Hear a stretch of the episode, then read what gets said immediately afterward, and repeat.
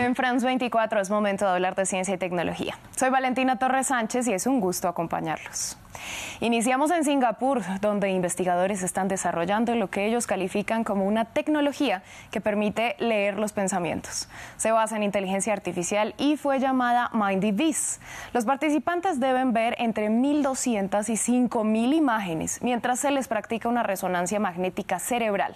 Es entonces cuando la inteligencia artificial descifra las ondas cerebrales y genera una imagen de lo que entiende que el participante está mirando en ese momento.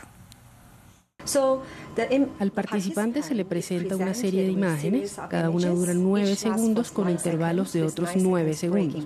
Y ahora puedes ver que esta es la imagen de resonancia magnética que estamos recolectando. Tras recolectar suficiente material, podemos crear un modelo de inteligencia artificial para ti, una especie de traductor. Puede entender tu actividad cerebral como ChatGPT entiende los idiomas.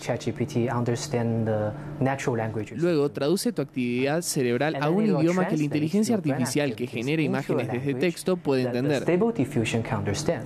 Los investigadores explican que las imágenes que han logrado obtener son altamente similares a las que se muestra a los participantes. Ahora, como lo decía el doctor Yu, es necesario aclarar que se está trabajando en modelos individuales, por lo que esta especie de lectura mental no funcionaría aún para el público general y pues como en cualquier experimento polémico hay críticas sobre los posibles riesgos éticos y de seguridad por información que podría tomarse sin consentimiento. No obstante, los expertos se centran en la importancia que esta tecnología podría tener en materia de beneficios.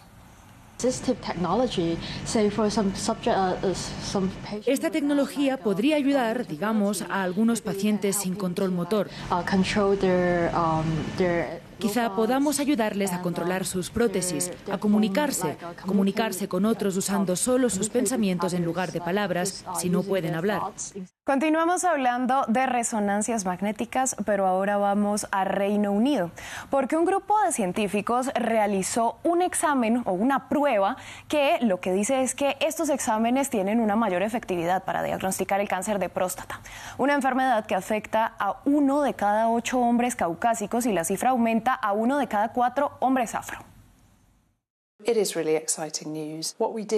Son grandes noticias. Lo que hicimos fue llamar a hombres para que asistieran a citas de control de cáncer de próstata.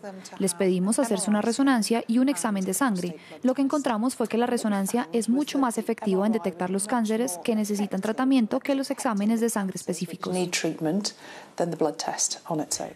Tradicionalmente el cáncer de próstata se detecta con la prueba de sangre denominada prueba de antígeno prostático específico.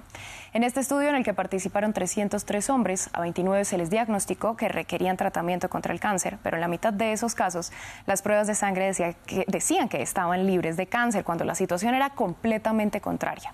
De ello se dieron cuenta los expertos con las resonancias magnéticas.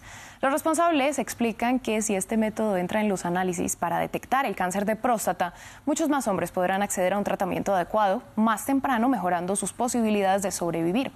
El estudio continuará a una fase más avanzada que, de ser exitosa, será aprobado a nivel nacional. Seguimos en Londres, pero vamos a conocer otro proyecto.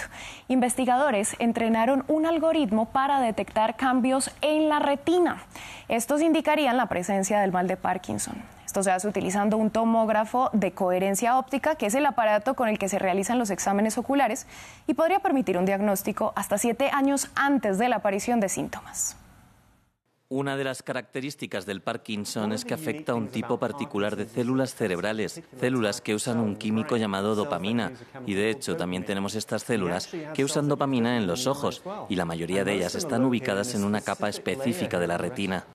Los expertos usaron cientos de escaneos oculares en los que se hallaron cambios que indicaban la presencia de Parkinson para entrenar el algoritmo mediante inteligencia artificial. No obstante, alertan que faltan años para que esa tecnología esté disponible a gran escala. Se trata de un campo emergente en investigación llamado oculómica. Esperamos que en unos años sea posible. Podrás ir a ópticas y realizarte un examen en el que se detecten signos tempranos de esta condición. Tiene el potencial de traer a la comunidad una técnica de experticia mundial fuera de los centros especializados como el Murphy's High Hospital y potencialmente a los hogares de pacientes en el futuro, lo que podría tener implicaciones masivas en la salud pública. Los investigadores resaltan que un diagnóstico temprano lleva a un tratamiento más pronto y a que las personas puedan disfrutar más tiempo de su cotidianidad. Y cerramos este espacio en la Luna, porque India hizo historia y se convirtió este 23 de agosto en el cuarto país, tras Estados Unidos, Rusia y China, en lograr que una sonda alunizara con éxito en el satélite. Se trata de la misión Chandrayaan-3, que tuvo un descenso suave hasta posarse en el polo sur de la Luna una zona inexplorada que los científicos creen que podría contener reservas de agua congelada y elementos preciosos. Un robot explorará la superficie y tomará las muestras necesarias para los análisis lunares. Con la enhorabuena para India cerramos este espacio. A ustedes gracias por su sintonía. Quédense con nosotros que hay más en France 24 y France24.com.